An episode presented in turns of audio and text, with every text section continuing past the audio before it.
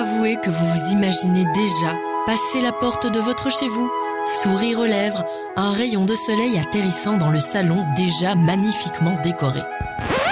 Oui, mais pour que tout ceci devienne réalité, il faut d'abord frapper à la porte de votre banquier. Oui, j'ai dit banquier, mais ce n'est pas la seule solution qui s'offre à vous. Il existe d'autres organismes vers lesquels vous pouvez vous tourner pour obtenir votre sésame, ce fameux prêt hypothécaire qui vous permettra de réaliser votre premier achat. Mais bon, je vais trop vite. Bienvenue dans le troisième épisode de Tuto Imo, le podcast de l'écho qui accompagne les futurs propriétaires sur le marché de l'immobilier. Je suis Sunshim Courrier et il y a quelques mois, c'est moi qui passais par la case premier achat. Aujourd'hui, je vous fais profiter de mon expérience, petit vénard. Dans ce troisième épisode, on va se poser la question qui peut transformer votre rêve en projet. Comment financer mon achat? Pour celle ou pour celui qui a 300 ou 400 000 euros qui ronronnent tranquillement sur son compte, la question est moins complexe. Pour les autres, ouvrez grand vos oreilles, on va parler emprunt hypothécaire. Qui dit emprunt hypothécaire dit organisme de crédit c'est-à-dire un établissement financier dont la mission est de mettre des fonds à disposition de particuliers ou d'entreprises pour différents types d'opérations. Les banques traditionnelles et les banques en ligne ont en effet cette licence, mais elles proposent un panel de services plus large, et notamment le rôle de dépôt, c'est votre compte courant. D'un autre côté, il y a des organismes de crédit purs et durs, spécialisés dans le financement. Commençons par demander à Isa les avantages de l'un et l'autre. Vous l'avez déjà rencontré, hein, Isa C'est ma collègue qui est responsable du service Mon Argent de l'écho, le service qui s'occupe de tout ce qui touche à vos finances personnelles. Coucou Isa, on a une question. Est-ce que tu pourrais nous expliquer les grandes différences entre les banques tradies, les banques en ligne et les courtiers de crédit? Alors, en fait, je dirais qu'il n'y a plus trop de différence entre une banque traditionnelle et une banque en ligne, vu qu'en fait, toutes ces banques traditionnelles ont depuis longtemps digitalisé leur processus d'octroi de crédit. Cependant, il est quand même toujours plus pratique, plus intéressant d'aller en agence bancaire pour que euh, le banquier vous explique euh, le principe euh, d'un crédit hypothécaire, les taux fixes, les risques des taux variables, les frais, etc. Alors, du côté des banques 100% en ligne, donc par exemple de Bank, Hello Bank, l'avantage, c'est qu'elles vont vous proposer directement le meilleur taux en fonction de votre profil. En gros, ça sert à rien de négocier avec ce genre de banque. Vous avez directement le meilleur taux qu'elles peuvent vous proposer. Donc, c'est assez intéressant parce que du coup, ça va super vite, d'autant plus qu'elles donnent une réponse aussi très, très vite. Donc, ça, c'est peut-être un avantage des banques purement en ligne par rapport aux banques traditionnelles. Aussi, petit euh, conseil, vous pouvez aussi faire euh, vos, simulations euh, chez KeyTrade, Hello Bank, etc. Et puis ensuite, vous allez voir votre banquier avec ces simulations. Alors, euh, à côté des banques, il y a aussi donc les courtiers de crédit. Alors, les courtiers de crédit, ce sont en fait des intermédiaires qui vont travailler avec plusieurs banques, qui ont plusieurs partenaires et qui vous trouvent en fait la formule euh, la plus adaptée donc à votre situation. Euh, c'est donc une solution un peu sur mesure, le courtier de crédit. Et donc, quand vous êtes un peu serré au niveau budget, quand vous avez une situation qui n'est pas complètement claire, pas complètement facile, c'est peut-être chez un courtier que vous devriez vous diriger parce qu'il va être plus créatif le désavantage, entre guillemets, c'est que le taux n'est pas négociable. Donc parfois, c'est un tout petit peu plus cher que dans une banque en ligne ou dans une banque traditionnelle. Et alors, euh, bah, si vous trouvez pas euh, votre euh, bonheur auprès d'une banque ou d'un courtier, vous pouvez aussi vous diriger vers des organismes sociaux comme le Fonds du logement, en fait, qui proposent de devenir propriétaire dans des conditions très avantageuses, mais on y reviendra plus tard.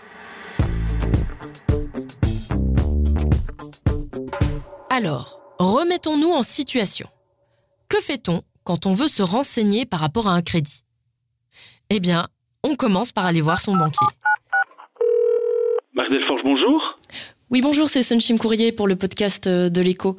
Je voulais savoir si c'était possible de passer euh, vous voir pour avoir quelques renseignements. Oui, Marc Delforge est, le responsable de crédit de la BNP Paribas Fortis Bank. Eh bien, à tout à l'heure. À tout à l'heure. Bon, on a beaucoup de questions à poser à Marc Delforge sur les prêts hypothécaires et sur leur fonctionnement. Par exemple, le type de prêt. En général, les nouveaux acquéreurs se tournent naturellement vers le crédit hypothécaire traditionnel. Donc le vrai dilemme pour les candidats acquéreurs, c'est plutôt d'hésiter entre taux fixe et taux variable. On va évidemment lui demander de nous expliquer tout ça et de nous dire ce qui est plus avantageux selon les situations.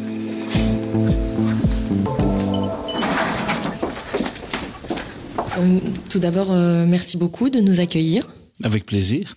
On va commencer euh, à la base du projet. Comment est-ce qu'on fait quand on va voir son banquier pour la première fois Quel fonctionnement? Vous avez déjà utilisé le bon terme, un projet. Donc ce sont une ou plusieurs personnes qui ont un projet immobilier, l'acquisition d'un bien ou la construction d'un bien immobilier. Et donc la première idée, c'est de pouvoir accéder à ce bien et accéder quelque part à leur rêve. Et nous, on va rendre les choses un peu rationnelles, c'est-à-dire qu'à partir du moment où il y a un budget qui est déterminé, on va voir comment on peut le financer. C'est vraiment essayer d'accompagner le client dans son projet en regardant tous les paramètres, par exemple les aides possibles, euh, par exemple les frais qui sont liées à, l'acquisition, par exemple la fiscalité d'un crédit hypothécaire, les assurances. Et du coup, la question peut paraître un peu naïve, mais dans le fonctionnement euh, global euh, d'une banque et, du système euh, de crédit, qu'est-ce qui fait que la banque y gagne? Le rôle très vertueux du banquier, c'est d'utiliser l'argent des épargnants qui font confiance à la banque et qui placent leur argent à la banque, argent pour lequel ils sont rémunérés par un taux d'intérêt, c'est de replacer cet argent dans des projets d'autres clients qui, eux, ont besoin d'un crédit. Et donc, tout le métier du banquier, c'est d'arbitrer et se dire, voilà, je vais mettre cette somme à disposition de mon client en utilisant aussi l'argent de mes clients. Et donc, c'est là qu'il faut en effet arbitrer en se disant, bah, peut-être que le projet en question est peut-être trop cher ou peut-être qu'il est pas suffisamment euh, safe si le projet est trop ambitieux, pas réaliste, qui coûte trop cher, dans ce cas-là, ce sera le rôle du banquier d'accompagner son client et lui dire, mais voilà, il faudra peut-être limiter à ça, ou ça c'est trop ambitieux, ou alors vous devez attendre de mettre un peu d'argent de côté. Mais l'idée, c'est vraiment de dire comment est-ce qu'on va aboutir à une solution qui n'est pas trop risquée et qui en même temps permet de réaliser son rêve. Et donc, euh, quand on va voir son banquier, comment est-ce qu'on on choisit taux fixe, taux variable. Parfois, c'est un peu compliqué euh, de prendre cette décision. Le taux fixe, c'est la sécurité absolue. C'est un taux qui ne bougera pas pendant toute la durée du crédit. On sait parfaitement ce qu'on rembourse et on sait que quel taux et quel intérêt on va payer. C'est le prix de la sécurité. Après, le taux variable, c'est un peu l'inverse. Généralement, on profite d'un taux plus bas, mais on assume le fait de prendre le risque que le taux remonte, sachant qu'il y a une limitation euh, de toute façon imposée par la loi qui fait que le taux ne peut pas faire plus que doubler. Entre les deux, il y a toutes les alternatives possibles et il est tout à fait possible d'avoir une formule avec un taux qui est fixe pendant 10 ans et puis qui est revu tous les 5 ans par la suite, avec certaines limites. Par exemple, on a une formule en 10 ans fixe, avec après ça une révision quinquennale, mais un maximum absolu d'augmentation du taux de 2%. Et donc euh, la majorité euh, des personnes euh, choisissent quoi en fait? Ben, ce qu'on constate depuis quelques années, c'est que plus de 85% des clients choisissent les taux fixes. Alors ce n'est pas étonnant pour deux raisons. C'est que tout d'abord, si on met les taux actuels en perspective par rapport à, aux taux historiques, on reste avec des taux bas. C'est un peu curieux de dire ça alors que les taux sont en train de monter, mais dans une perspective historique, ça reste assez bas et donc les gens préfèrent la sécurité et, le taux fixe. Ça, c'est un premier élément de réponse. D'autre part, le choix entre le taux fixe et le taux variable, il vient aussi de l'écart qui est entre les deux. Donc, par exemple, si ma mensualité ne varie que de quelques euros à la baisse si je prends un taux variable Est-ce que je suis prêt à prendre le risque de voir mon taux augmenter alors que le différentiel n'est pas si important? Donc c'est ce qu'on appelle le spread, donc cet écart qui est entre le taux fixe et le taux variable. Généralement, on souscrit euh, un crédit hypothécaire. Est-ce qu'il existe une alternative? Le crédit hypothécaire est le crédit phare quand on veut acheter un bien immobilier et il est couvert euh, généralement par une hypothèque. Qu'est-ce que c'est une hypothèque? C'est un acte qu'on signe chez le notaire et que le notaire envoie au bureau des hypothèques pour dire la banque a une priorité sur ce bien-là si elle ne devait pas être remboursée. Et donc, ça veut dire que la banque pourrait, à l'extrême, aller se servir de cette hypothèque pour faire vendre le bien et récupérer ce qui lui est dû.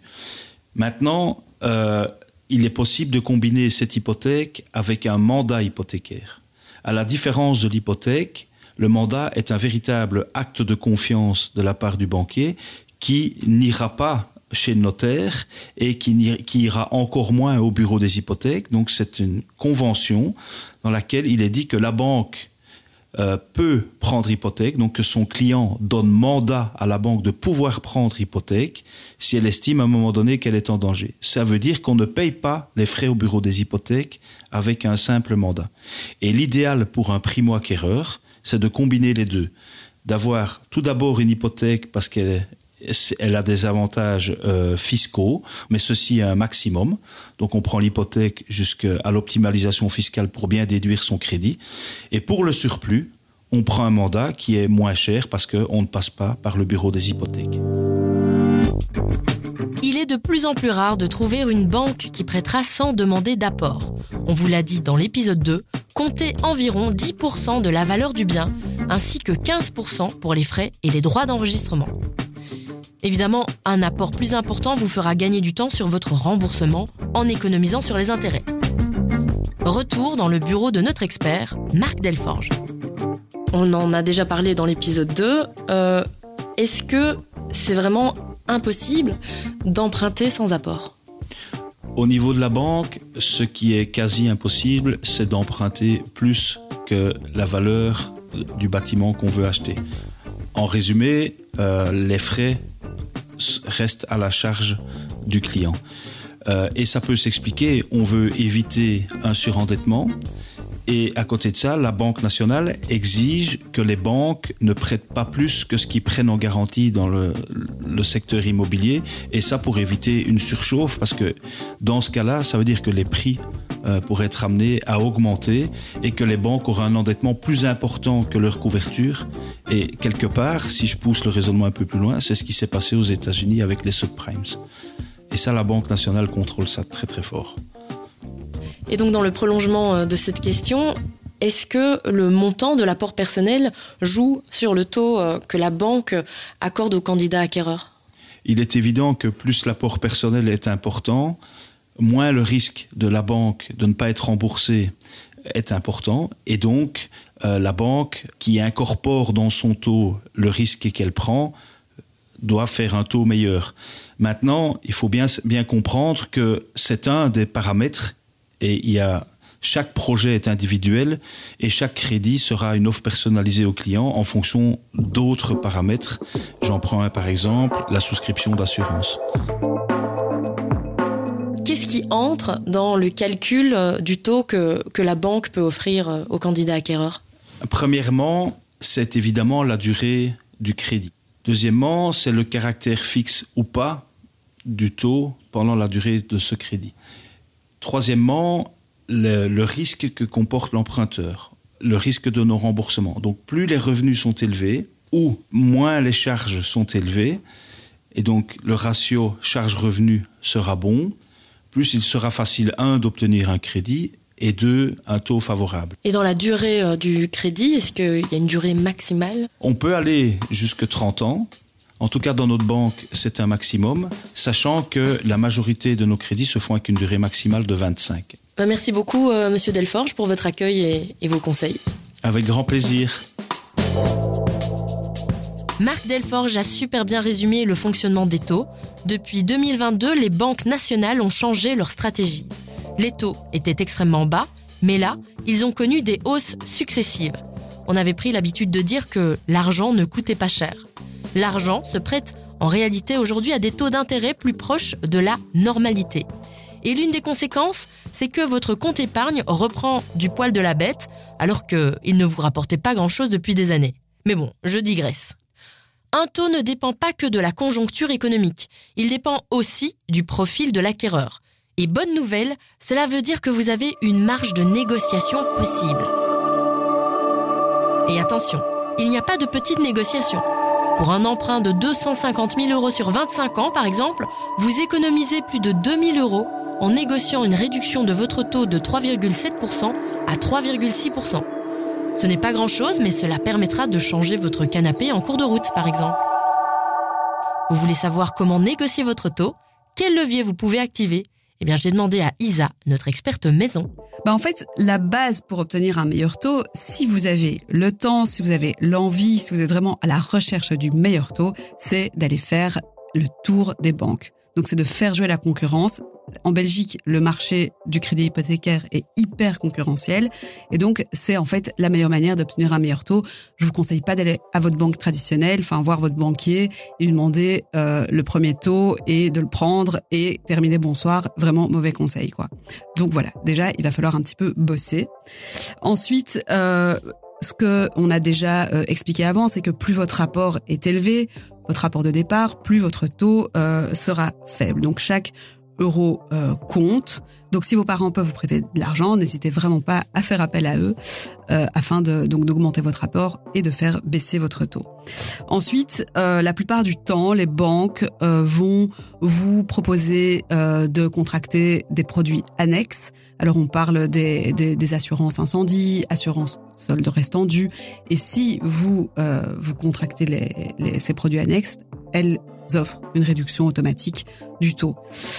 Ensuite, bien sûr, ce qui est important pour elle, c'est de savoir comment vous allez la rembourser et si vous allez bien le faire. Donc, bien sûr, situation financière saine, pas d'accident de paiement précédemment, montrez pas de blanche le plus possible, toutes les garanties possibles. Et donc le dernier point, c'est de, de, prouver à la banque que vous allez pouvoir donc rembourser chaque mois. Et pour ça, le mieux, c'est quand même de lui présenter un dossier professionnel en béton, donc un emploi stable avec des revenus euh, si possible confortables, enfin le rêve quoi. Et, euh, et voilà, tout ça, ça pourra faire baisser euh, le taux, vu que en fait le taux que la banque vous propose est lié au risque qu'elle prend en vous prêtant de l'argent. Donc plus vous avez un profil non risqué, plus votre taux sera faible. Un autre moyen de négocier votre prêt, c'est d'acheter à deux. À deux ou à plusieurs d'ailleurs. Cela vous permet d'apporter des garanties supplémentaires, mais pas seulement. Isa va nous expliquer. Oui, alors bien sûr, si vous arrivez à la banque avec deux salaires, vous pourrez emprunter plus que si vous êtes seul. C'est assez logique. Et en général, chacun a aussi un apport de départ et donc ça va permettre de convaincre plus facilement la banque pour contracter un crédit hypothécaire. Pour déterminer euh, votre capacité de remboursement, si vous êtes à deux, la banque globalise vos revenus et vos charges car vous êtes solidaire de l'emprunt. Mais en fait, vous n'êtes même pas obligé d'être marié ni cohabitant légal pour euh, acheter à deux. Vous pouvez tout à fait être en couple et, euh, et acheter euh, sans avoir rien officialisé. Mais dans ce cas-là, ce qu'on conseille toujours, c'est quand même d'aller chez le notaire. Il y a certaines clauses à ajouter pour parer à toute euh, éventualité dans le futur. Ça, c'est bien chouette, mais bon, vous vous rappelez du mini bilan que je vous avais suggéré de faire dans l'épisode 1 Avez-vous fait cet inventaire de vos finances? Oui, et vous vous êtes dit que vous n'aviez pas quelques dizaines de milliers d'euros sur votre compte? Alors, que faire si on n'a pas ou presque pas d'économie? Bon, sans apport du tout, c'est difficile. Mais tout n'est pas forcément fichu, vous avez d'autres possibilités. Je vous le disais au début de ce podcast, il existe des organismes sociaux comme les fonds de logement wallons ou bruxellois, qui permettent de devenir propriétaire dans des conditions très avantageuses, à condition de remplir certains critères et d'être prêt à accepter quelques contraintes. Dans la même veine, si vous habitez Bruxelles et que vos revenus ne sont pas très élevés, CityDev est une institution subsidiée qui propose des logements neufs à l'acquisition en région bruxelloise à des prix plus accessibles que le marché immobilier classique. À nouveau, c'est assez contraignant. Vous devez vous engager à y vivre 20 ans minimum. Alors il y a aussi euh, l'option d'acquérir un bien en indivision entre plusieurs propriétaires. Donc en général, c'est des opérations que vous pouvez faire en famille mais ou entre amis si vous êtes vraiment très très bons amis. Il faut quand même avoir confiance. Et donc euh, donc voilà, ça c'est une manière aussi de, de contrer euh, le manque d'apport de départ, c'est de mutualiser euh, les efforts. Et si jamais vos parents peuvent vous donner un petit coup de main, il existe encore une autre solution, c'est le crédit à la consommation. Oui, en fait, certains établissements financiers permettent aux parents des acquéreurs de contracter un crédit à la consommation, donc eux-mêmes, afin de financer pour les enfants jusqu'à 125% du prix d'achat du bien. Alors dans ce cas, soit les parents aident leurs enfants en remboursant ce crédit, soit ce sont les enfants qui le remboursent eux-mêmes. Mais alors, il faut s'attendre à des taux nettement plus élevés que pour un crédit hypothécaire. Ceci dit, ça reste une solution de secours si vous n'avez pas d'apport de départ. Bon, c'était encore un gros morceau cet épisode. Dans le prochain, on se penchera sur la recherche du bien parfait. Mais pour l'instant, je résume. Pour emprunter, vous pouvez vous tourner vers différents organismes. Il y a les organismes de prêt comme les banques ou les organismes de crédit. À côté d'eux, il y a les fonds du logement bruxellois et wallon qui prêtent à des taux avantageux, à condition entre autres de ne pas dépasser les barèmes des revenus maximum et d'accepter certaines contraintes. Vous avez ensuite le choix entre deux grands types de prêts hypothécaires, le taux fixe ou le taux variable. Il n'y a pas de bon ou de mauvais choix, mais plutôt des profils de clients emprunteurs avec leurs préférences. Dans les deux cas, votre apport détermine le taux que vous proposera votre banque ou votre organisme de prêt. Je sais bien que le financement, c'est un sujet technique avec plein de petites astérisques et de petits caractères, alors n'hésitez pas à consulter la description de l'épisode, vous y trouverez des liens vers nos articles spécialisés et vers nos outils de calcul.